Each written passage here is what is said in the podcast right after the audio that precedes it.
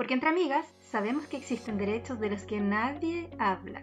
Esto es Amigas con Derechos, el podcast de Abofem. Les damos la bienvenida al segundo capítulo de Amigas con Derechos, el podcast que con tanto amor hacemos desde Abofem para ustedes. Yo soy María Paz Venezuela, encargada de prensa de la Asociación de Abogadas Feministas, y debo partir dándole las gracias por la increíble recepción que tuvo nuestro primer capítulo. Esto es una apuesta para hablar de derecho con enfoque de género en un lenguaje simple y amigable para que usted, amigo, amiga, amiga que nos está escuchando, tenga todas las herramientas para que pueda dar los mejores argumentos en esa sobremesa, en ese carrete por Zoom, en cualquier lado a lo largo de este proceso constituyente que tenemos encima ya. Así que entramos de lleno al tema que nos convoca, la gran pregunta, puede y cómo puede aportar una nueva constitución para erradicar la violencia hacia la mujer, un gran tema y para abordarlo nos acompañan dos grandes de nuestra organización, nuestra queridísima directora ejecutiva Bárbara Sepúlveda. Bárbara, ¿cómo estás? ¿Cómo estás, Maripi? Eh, muchísimas gracias por invitarme al segundo capítulo de Amigas con Derecho. Yo también estoy muy contenta de como resultado de este podcast y ojalá que mucha, mucha gente lo esté escuchando pueda escuchar nuestros capítulos siguientes también. El deseo es compartido, Bárbara. Y también vamos a darle la bienvenida a nuestra directora de Derecho Penal, la Camila Guerrero. ¿Cómo estás, Cami? Hola Maripi, bien, súper bien y también muy contenta y honrada de estar y ser parte de este podcast que esperamos pueda ser de mucha utilidad para todas las personas que nos están escuchando. Ojalá sea así. Bueno, chiquillas, vamos a partir con lo primero, lo básico. Yo creo que es muy importante afirmar el terreno antes de lanzarnos a hablar de para que todos estemos en la misma base, digo yo, ¿ya? Así que, Bárbara, primera pregunta. ¿Qué se entiende por violencia de género y en qué ámbito muy resumidamente se puede desarrollar la violencia hacia la mujer? Mira, hay una, una concepción de la violencia de género em, más o menos reducida, me parece, en el ámbito más coloquial, más cotidiano, y que hace referencia a, a estas formas de violencia que tienen expresiones físicas o psicológicas contra las mujeres por el hecho de ser mujeres, pero en los últimos años esto ha ido ampliándose a una concepción un poco más integral, donde se van a entender como violencia de género todas las que atentan contra la dignidad contra la integridad física, moral de las mujeres por el hecho de serlo, pero además que sean manifestaciones de la discriminación, de la situación de, desigualdad, de las relaciones de poder eh, de los hombres sobre las mujeres. Y es decir, vamos a entender también incluso el concepto de género un poco más amplio, eh, entendiendo en esto las manifestaciones de las diversidades sexuales o las mujeres en toda su diversidad.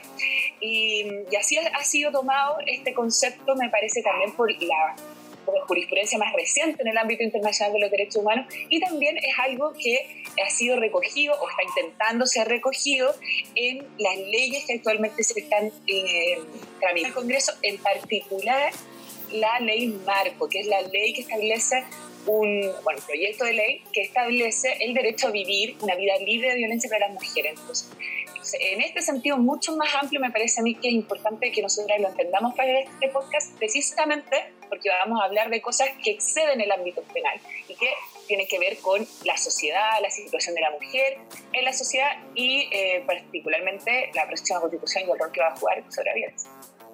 Perfecto, Bárbara Cami. ¿Cómo, ¿Cómo se traduce esto en las leyes que existen hoy? ¿Cuáles podemos encontrar? ¿Qué leyes hoy protegen a las mujeres en el ámbito legal? Sí, yo creo que mm, uno de los grandes avances creo que ha habido en el último tiempo, podemos mencionar dos particularmente, podríamos mencionar muchos ejemplos, pero uno ha sido justamente el, proyecto, la ley que tipifica el acoso sexual en espacios públicos y también acoso callejero, que fue un proyecto que también levantado desde el feminismo, la Bárbara lo conocerá muy bien, fue una de las autoras también del proyecto de intelectuales cuando, eh, con las compañeras de local que se ha ido impulsando, que justamente contribuye a proteger a las mujeres en el espacio público eh, frente a acoso, frente a abuso sexual por su empresa, que antes era una figura que, que no estaba contemplando esta legislación, o sea, el, conocido agarrón en el espacio público, en la calle, antes era una situación que quedaba totalmente em, fuera del marco legal y era una situación en la cual las mujeres nos sentíamos profundamente desprotegidas Entonces, hoy en día existe eh, como conducta sancionada el, el, acoso, el acoso sexual callejero y eso sin duda ha sido un gran avance. Entonces, otro de los grandes avances también, ya eh, quizás como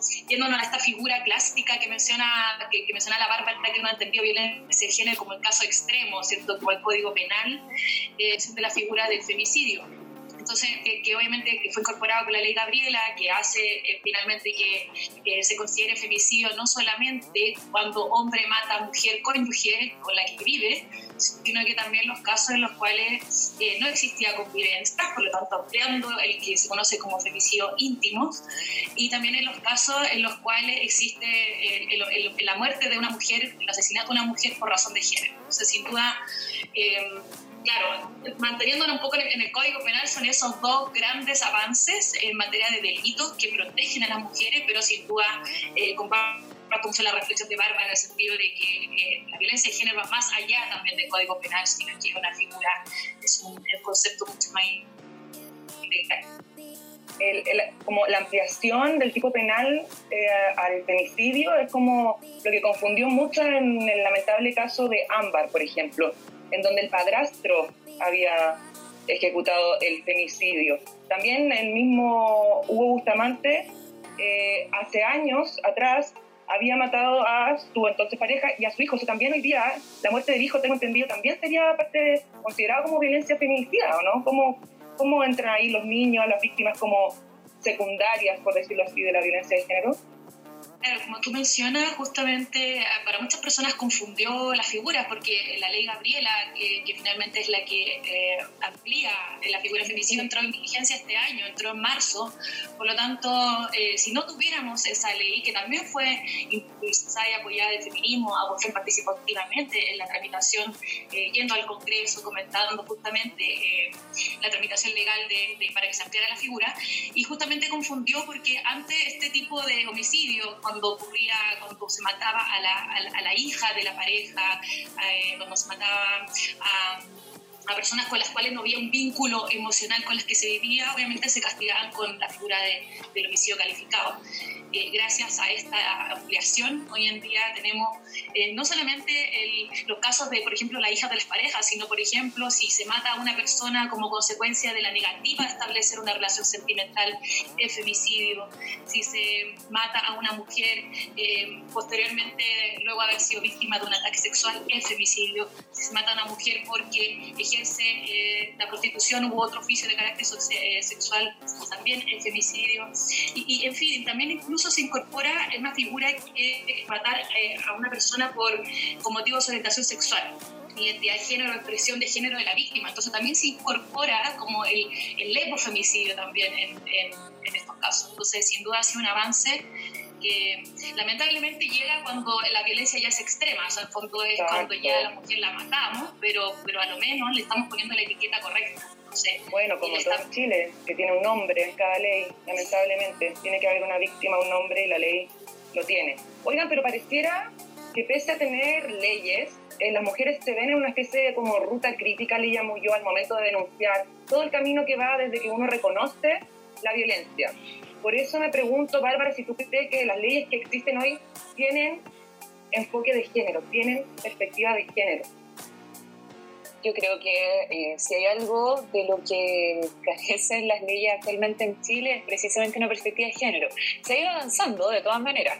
Eh, sin embargo, nos queda un largo camino por recorrer. Yo creo que en parte muchas veces pensamos que cuando, cuando hay discriminación de género en las leyes, en la norma jurídica, lo que vamos a ver ahí es una cuestión súper burda, así como ah, las mujeres valen menos que los hombres. Pero eso no, no es así. O sea, obviamente que todavía hay leyes que son bastante burdas, ¿cierto? Hay varios ejemplos, especialmente en el ámbito de la familia, en la sociedad conyugal, en el matrimonio, pero, pero hay otras leyes que parecen que son neutras y, sin embargo, cuando se aplican, generan efectos discriminatorios y en particular estos van en detrimento de las mujeres a mí me parece que en el caso de, las denuncias no, necesariamente hay un problema de tipo de texto de la ley, sino más bien algo que tiene que ver con una cultura jurídica en torno a las denuncias de la violencia de género, que tú muy bien señalabas, que comienza una ruta crítica precisamente porque parece que al momento de hacer una denuncia formal, em, las víctimas quedan en una suerte de desprotección, em, con mucho temor además a las posibles represalias, eh, con una respuesta tardía de la justicia, con un mal acompañamiento muchas veces de incluso los dispositivos que están dispuestos por ley para acompañar a las mujeres víctimas de violencia. Em, entonces, quizás el fenómeno, cuando pensamos, así como el fenómeno de la violencia de género es hoy día mucho más amplio, también tenemos que pensar que el fenómeno de la discriminación género en el derecho también es más amplio. Entonces, quizá en el momento de la denuncia no va a ser suficiente con que mejoremos las leyes si no hemos, por ejemplo, eh, generado una una inversión importante en el Estado para la preparación y capacitación idónea de todos los funcionarios y todos los agentes del Estado que van a ser esa primera línea, los, primeros receptores de las denuncias, para entender también que no es lo mismo recibir una denuncia de una persona que fue recientemente asaltada que una persona que fue violada o abusada sexualmente. Entonces ahí me parece que tenemos una deuda bien grande y en ese sentido el, problema de la, de la incorporación de la perspectiva de género en el derecho va a ser mucho más grande que simplemente el tenor de la ley, lo que quede escrito ahí. Sin embargo, eso por supuesto que también es un elemento que hay que considerar, especialmente en el ámbito penal. Y ahí la Camila es mucho más experta que yo, Cami, te lo puedo explicar En la, en la línea de lo que dice Bárbara, em, también alguien nos puede estar escuchando y decir cómo, si son leyes como dirigidas hacia la mujer, como que más perspectiva de género. ¿Cómo, cómo también describiríais esto del enfoque de género? Eh, y también te aprovecho de meter al tiro en la pregunta, ¿qué leyes faltan? Ya hablamos de una ley marco. Entonces, ¿cómo definirías tú este enfoque de género? Para alguien que lo está escuchando y dice, pero ¿cómo si estas leyes son para las mujeres?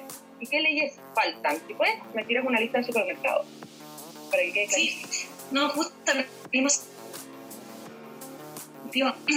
que comenta Bárbara, yo creo que acá hay un cambio cultural que también que tiene que hacerse. Entonces, yo creo que el camino, para los que nos están escuchando, yo creo que el camino sin duda no va a ser por la vía de incrementar las penas y sancionar por vía de delito todas las conductas que nos violentan a las mujeres, porque finalmente ya sabemos que el incremento de pena, llenar de cárceles a todas las personas que cometan algún tipo de violencia de género contra las mujeres, no va a solucionar si es que no existe tampoco eh, distintos cambios estructurales. Y yo creo que sin, sin querer ser exhaustiva, yo creo que pasa por lo menos la aprobación, yo siempre digo como los top five, como las cinco grandes leyes que, que sí o sí eh, deben ser impulsadas y avanzadas. La primera, sin duda, es la ley de educación sexual integral. Creo que eso es una de, si bien no está en el ámbito del derecho penal,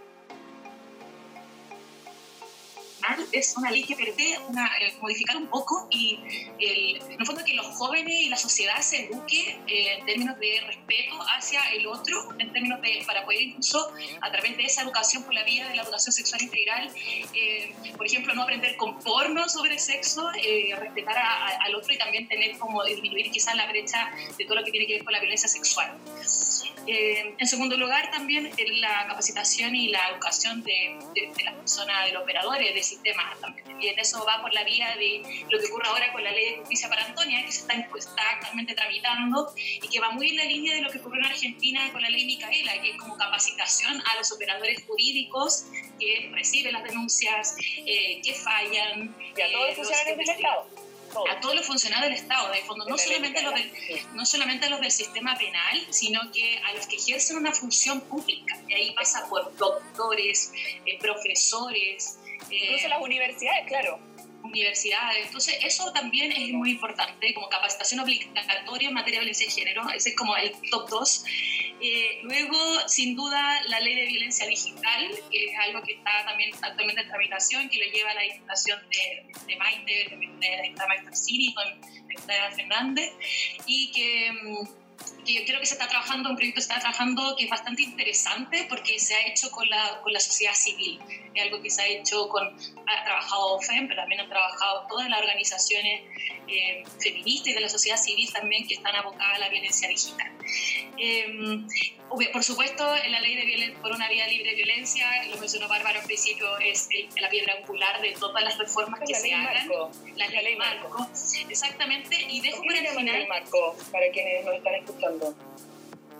Porque finalmente la hoja de ruta que permite, eh, eh, en fondo, tirar los lineamientos para erradicar la violencia de género, eh, no solamente en el ámbito de la educación de ley o de delitos, sino que también un poco lo que hemos estado conversando, pues educación, capacitación, sino que es mucho más amplia. Pero yo quisiera dejar para el final, la que yo considero que también es una de las más importantes y que actualmente tampoco se ha conversado mucho, que es una ley de violencia de género que actualmente no tenemos.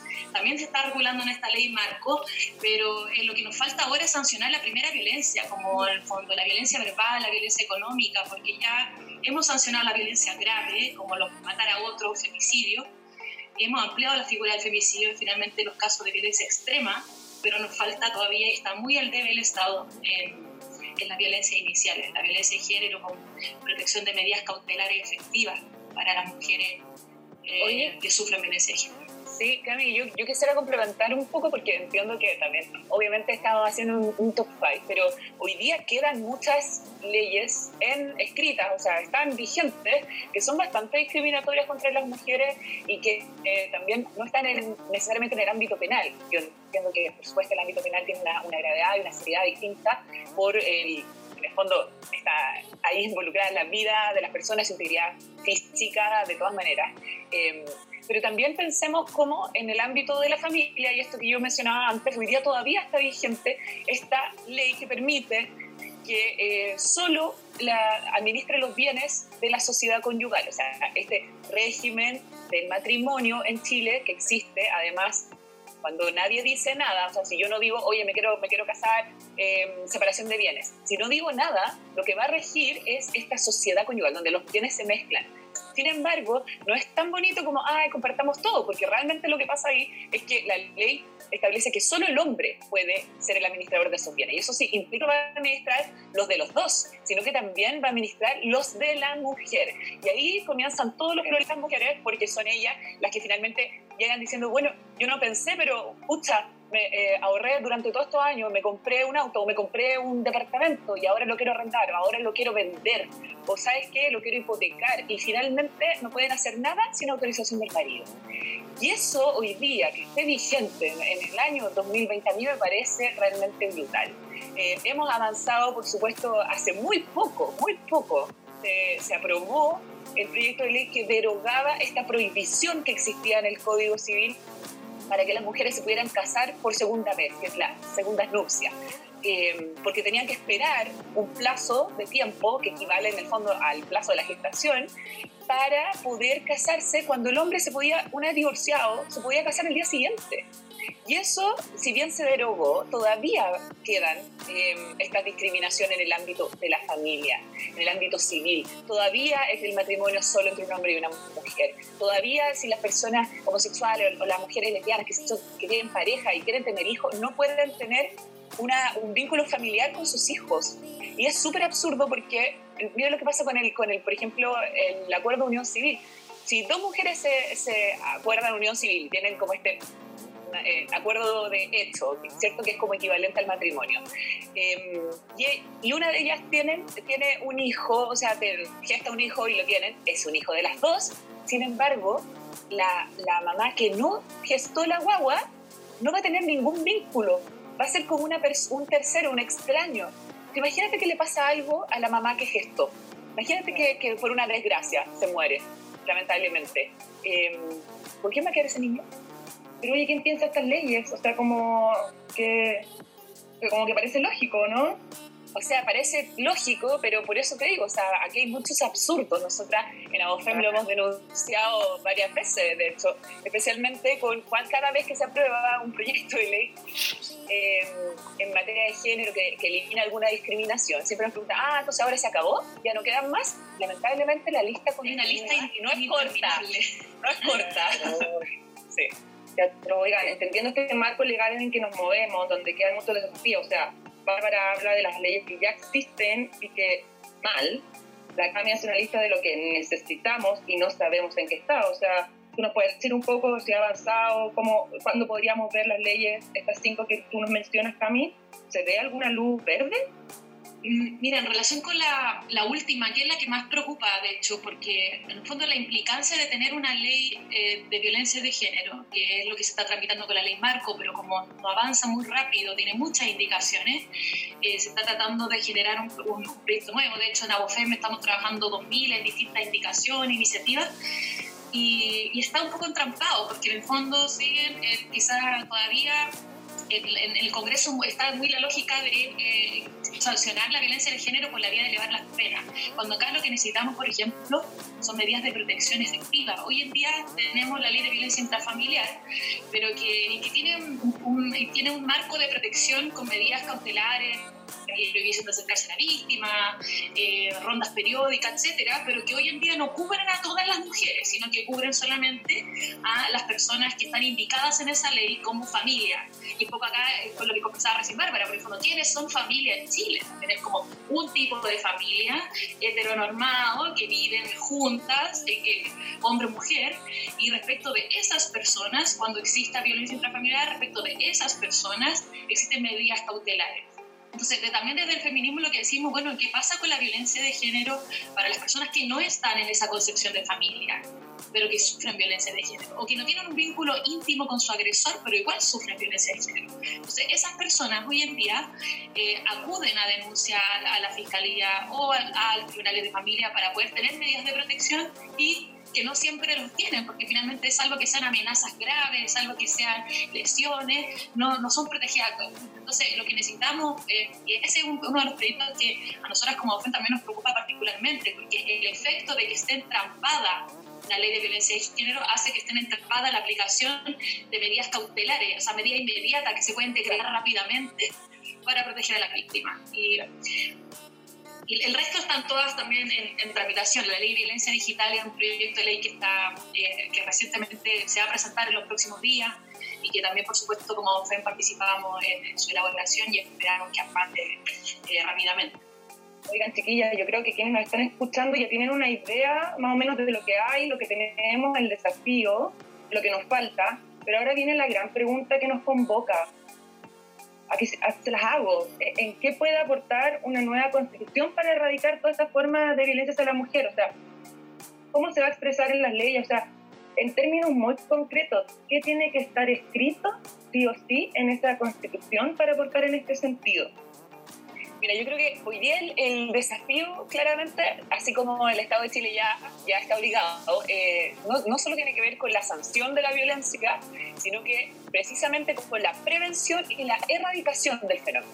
Y la violencia es un fenómeno tremendamente complejo, como conversábamos antes, que tiene muchos matices, que, se manifiesta de distintas formas, en niveles estructurales, niveles económicos, niveles culturales, y por supuesto las manifestaciones más típicas que tienen que ver con las agresiones físicas y psicológicas. Entonces, evidentemente que aquí vamos a necesitar un Estado mucho más activo en esta materia y por lo tanto eh, yo creo que hoy, día hay que avanzar de todas maneras a modificar el rol del Estado. El, Estado subsidiario, el Estado actual chileno, es un Estado que no es solo subsidiario en materia económica, sino que también es subsidiario en materia sociales, eh, en materia de derechos. Entonces, un Estado distinto nos permitiría generar un estado de cosas diferentes porque es precisamente el Estado el primer encargado no solo de promover los derechos, sino que efectivamente generar las condiciones suficientes para que estos derechos estén todo el tiempo consagrados, la gente los esté disfrutando eh, todo el tiempo. Entonces, solo eventualmente, solo excepcionalmente, es que, es que a mí me vulneran un derecho, en este caso, por supuesto, mi derecho a la integridad física, psíquica, mi derecho a la vida. Eh, incluso mi derecho a vivir una vida libre de violencia, que es un derecho que debería estar en la Constitución, eh, ahí el Estado eh, va a actuar. Pero hoy día el Estado eh, no actúa en ningún momento porque no está promoviendo, no está generando las políticas públicas, no está generando hoy día un, una coordinación entre los ministerios a propósito de las atribuciones que tiene el Poder Ejecutivo en esto, en las atribuciones que tiene el Ministerio de la Mujer, que es una política de Estado, para coordinar estos trabajos. Entonces, tenemos una deficiencia en la coordinación estatal, precisamente porque no se asume como una obligación real, a pesar de que el Estado sí lo haya haya adquirido esta obligación ratificando los tratados internacionales de derechos humanos de las mujeres, aún así no está funcionando de la forma en que debería. Entonces, a mí me parece que por ese lado hay que pensar, recaracterizar el rol del Estado, repensar, por supuesto, cuál es el rol de cada uno de los poderes del Estado en esto, porque el Poder Judicial es un, poder del Estado y por lo tanto tiene un rol, y tiene un rol fundamental, especialmente cuando estamos hablando del acceso a la justicia de las mujeres y la erradicación y la, la efectiva sanción de la violencia y la discriminación. Entonces también tenemos que pensar que eh, como esto todo va un poco de la mano, claramente que va acompañado de un catálogo de derechos de las mujeres que ahora sí va a existir. Y eso, eso quisiera detenerme en eso solo un momento, porque eh, si hay algo de lo que adolece hoy día la Constitución del 80 en materia de género, es que nosotras no estamos reflejadas en el texto. O sea, solo estamos nombradas una vez a propósito de una modificación que se hizo. Y una modificación que se hizo hace 20 años que no sirvió para nada. Y, y yo, lo, y yo lo digo así de duramente porque hubo 20 años de posibilidades de, por ejemplo, haber eh, erradicado todas las discriminaciones que existen aún en la ley.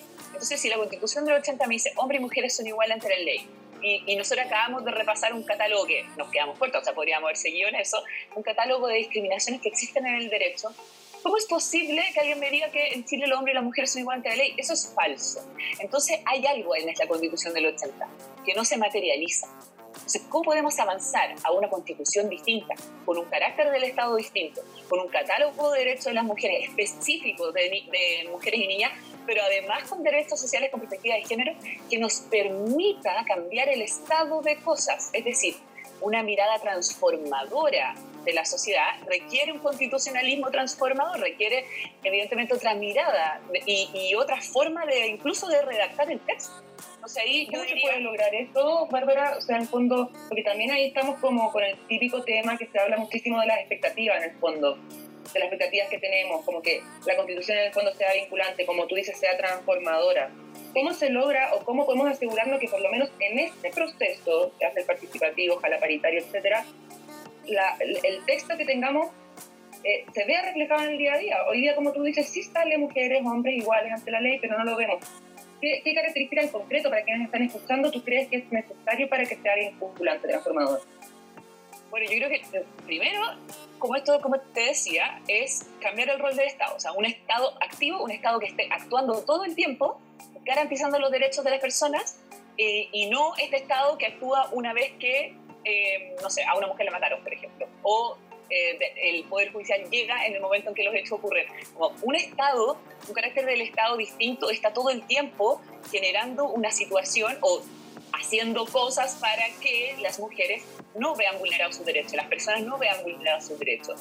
Y eso, por supuesto que significa un Estado social y democrático de derecho, donde estén los derechos de las mujeres incorporados a la Constitución, además de las garantías que deben tener esos derechos. Porque no nos podemos quedar... Ese es el debate. Hay que debate ser difícil, como el, rol de Estado. Todas las feministas muy atentas en esta conversación. Que no, no o sea, olvídate, esto va a ser súper difícil porque hay grandes resistencias, especialmente cuando hablamos de las mujeres, y porque también hay una, una retórica inagotable, de, especialmente, especialmente de los colegas constitucionalistas, que dicen y argumentan que la constitución es neutra, que los derechos son neutros, que se aplican a todas las personas por igual. Nosotros sabemos que eso no es verdad.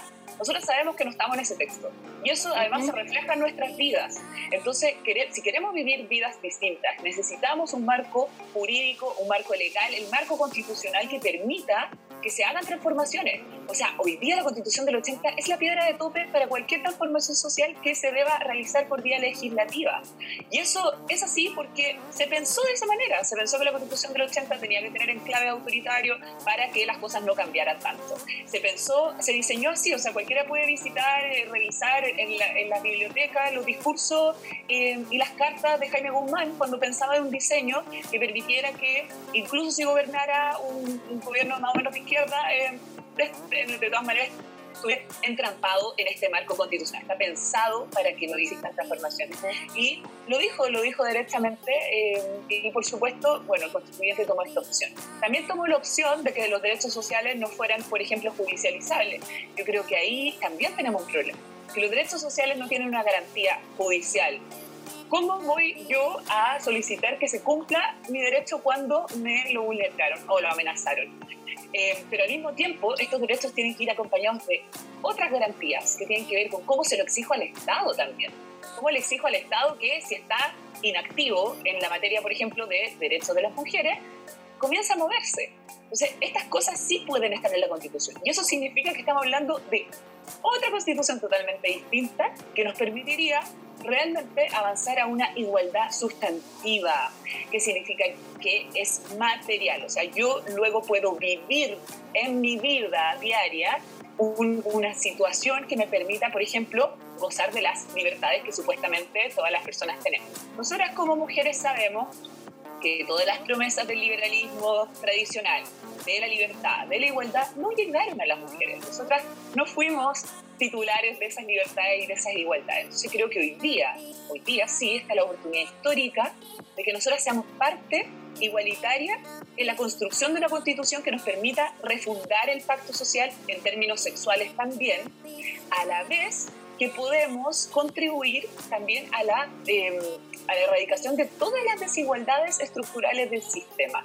Y esto, por supuesto, María, estoy súper de acuerdo contigo, es tremendamente difícil porque lo que va a suceder en la Convención Constitucional es un debate tremendamente complejo, altamente político y va a requerir que mandemos a nuestras mejores luchadoras sean capaces de sentarse frente al ultraconservadurismo chileno, a la reacción, a las personas de ultraderecha que hoy día sabemos salen a la calle incluso armados para defender lo que quieran defender, un status quo, la desigualdad, los privilegios de la élite y a mí me parece que también, eh, por supuesto, el modelo económico va a tener mucho que ver con esto, especialmente si queremos vivir algo distinto. Así que yo, claro, lo vemos difícil, complejo, pero yo creo que tenemos la claridad de cuáles son las demandas y cuáles vamos a ir a, pelear a ese espacio. de eso, eso, quería retomar, Cami, a ver si nos, nos ayudas también, como para que nos estén escuchando, porque esto abruma, es mucho, es mucho,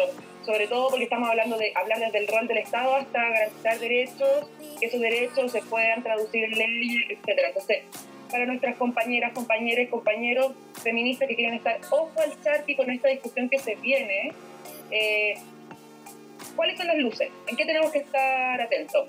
Rol del Estado. ¿Qué más? ¿Qué artículo? Díganme, ¿dónde? ¿Qué estructura tengo que estar atenta y saltar cuando hablen para justamente hacer este rol de fiscalización e ir con todo? Yo creo que dentro de las cosas claves, dentro, sobre todo lo que mencionaba la Bárbara, es como todo, pero además la exigibilidad. yo creo que también lo importante es, yo, yo me quedo con la palabra exigibilidad, que es lo que no tenemos hoy. Hoy tenemos una constitución que está en los 80, que establece igualdad formal de hombres y mujeres y que uno, uno, no sabe cómo hacerlas cumplir, donde están incorporados, donde hay tratados internacionales ratificados por Chile que están vigentes y que son, son ley, que son parte de, de, de nuestra legislación en virtud de lo que se establece en la Constitución, pero que finalmente no hay ninguna exigibilidad para que al momento de aplicarse sea un rango constitucional y, quizás también para, para, luces sobre lo que, lo, que, cómo va a ser lo más práctico, sin duda la nueva constitución debe consagrar el derecho de, la, de todas las mujeres a una vida libre de violencia. Libre de violencia. Exactamente, y eso eh, plasmarlo a través de distintas cosas, porque finalmente la, la, la, constitución es la hoja de ruta, es el pacto social, es como nuestro acuerdo que después permea a todos los demás eh, ordenamientos jurídicos. Y punto de vista penal, permea, por ejemplo, eh, cuando el Estado dice nosotros tenemos esta hoja de ruta y también como sociedad hemos decidido castigar conductas cuando eh, haya una situación de violencia, porque finalmente en virtud del pacto social nosotros le entregamos al Estado el uso de la fuerza para nosotros no resolver nuestros problemas nosotros. Entonces, luego el Estado toma la fuerza y resuelve los conflictos a través de tribunales de justicia, de proceso penal, etc. Entonces, ahí uno también del feminismo tenemos banderas, porque finalmente eh, teniendo consagrado constitucionalmente el derecho a una vida libre de violencia, las feministas también podemos luchar para que hayan delitos que actualmente sancionan a las mujeres que sean inconstitucionales. Por ejemplo, lo que ocurre hoy en día con la sanción como delito del aborto eh, para todas las mujeres que no están en las tres causales. Exactamente. Entonces, eh, nosotros podemos decir que obligar a una mujer a tener un hijo y parir cuando no quiere hacerlo es violencia también. Entonces, también se nos abre eh, también las discusiones para, para, otro tipo de situaciones. Yo quiero complementar a lo que dice Camila también, que hoy día, si pensamos que podemos incorporar mecanismos de participación ciudadana vinculante y directa en la Constitución, porque también estamos hablando de una distribución del poder no solo entre hombres y mujeres, sino también eh, trasladando poder a la ciudadanía, tenemos que poder incorporar en la Constitución estos mecanismos de participación vinculante, por ejemplo, un mecanismo que se vincula mucho con eh, la perspectiva de género tiene que ver con el referéndum revocatorio. El referéndum revocatorio es un, es un mecanismo que existe en varios países del mundo para, en el caso de que existan personas de encargo de elección popular, la ciudadanía poder tener la posibilidad de removerlos de su cargo cuando estos han incurrido en algún tipo de delito que además quede ahí establecido cuál es. Normalmente son delitos de corrupción, delitos económicos, tráficos de influencia, cuando tienen votaciones, conflictos de interés, etc. Em, pero yo agregaría a eso que también nosotros necesitamos que no existan personas ejerciendo cargos públicos cuando estos son agresores de mujeres. O sea, si nos parece como sociedad escandaloso que hayan personas eh, hoy día ejerciendo corrupción y estando ostentando cargos públicos, a pesar de que incluso estos se han llevado a juicio y han tenido salidas alternativas, hemos visto que han pagado millones de pesos para poder sacarse los cargos de encima y aún así siguen ejerciendo sus cargos, yo creo que también nosotras podemos como feministas exigir que la próxima constitución también establezca que no sea posible que los agresores de mujeres ejerzan cargos públicos y que tengan que dejar sus cargos en el caso de que esto así se verifique. Para eso hay un montón de herramientas, pero los mecanismos de participación ciudadana también van a ser muy relevantes para poder controlar un poco el exceso de poder que existe en la administración del Estado y en los cargos de elección popular. Perfecto. Oigan, y algo, un tema que, se, que, podríamos tocar, el tema antes de cerrar, porque ya nos queda poquito tiempo, eh, el tema del Tribunal Constitucional. La gente igual habla harto de eso, como eh, es también una bandera importante eliminarlo. ¿Cómo lo ven ustedes como abogadas? Bueno, respecto del Tribunal Constitucional, justamente, o sea, el, para nadie es innegable que ha sido la piedra de tope de todos los intentos por hacer cambios sustanciales desde la ciudadanía, ¿cierto? Los cambios de los movimientos sociales, los cambios de los movimientos feministas, pero también para la diversidad sexuales, ha sido la gran piedra de tope para todos los cambios importantes que a la ciudadanía le interesan. Entonces, en ese sentido, eh, eh, implica todo de cara al proceso constituyente que viene eh, justamente en la, la, configuración y ir un poco también por el rol que juega el Tribunal Constitucional va a ser fundamental. Y, acá quizás el foco que tenemos que poner desde el feminismo ha sido en, en, en dos ámbitos. El primero es justamente la composición que tiene el tribunal, que, deberíamos exigir que, haya, que sea una composición paritaria que actualmente no tiene, son ministros designados. Eh, no se respeta un poco la, carrera judicial que tienen eh, justamente los candidatos, las candidatas, entonces esa es, sin duda va a ser una bandera de lucha y lo otro va a ser también por el carácter y el rol que va a tener el Tribunal Constitucional. O sea, va a ser un tribunal de derechos fundamentales o va a ser un tribunal, eh, eh, de la mano de la carrera judicial como una corte constitucional o no, y esas son las grandes preguntas que, tenemos que eh, hacernos ahora de cara al proceso constituyente y que obviamente son relevantes también para nosotros las feministas. Oigan, chiquilla, lamentablemente se nos acabó el tiempo. Bárbara, Camila, muchas gracias por acercarnos un poco más el derecho, o sea, esta conversación, este tema tan cotidiano, tan terriblemente cotidiano de la violencia de género, trasladarlo a una nueva constitución que se ve algo tan lejano, tan abstracto, eh, hoy día nos dieron bastantes luces de que es importantísimo, fundamental. Entonces, gracias por habernos acercado en derecho, como les estaba diciendo, y gracias a ustedes también, a quienes nos están escuchando, por acompañarnos en esta conversación. Las dejamos invitadísimas a seguir conectadas con nosotras y con la información que tenemos a su disposición en todas nuestras redes sociales eh, de Abofem. Que estén muy bien. Nos escuchamos en el siguiente capítulo de Amigas con Derechos, el podcast de Abofem. ¡Chao!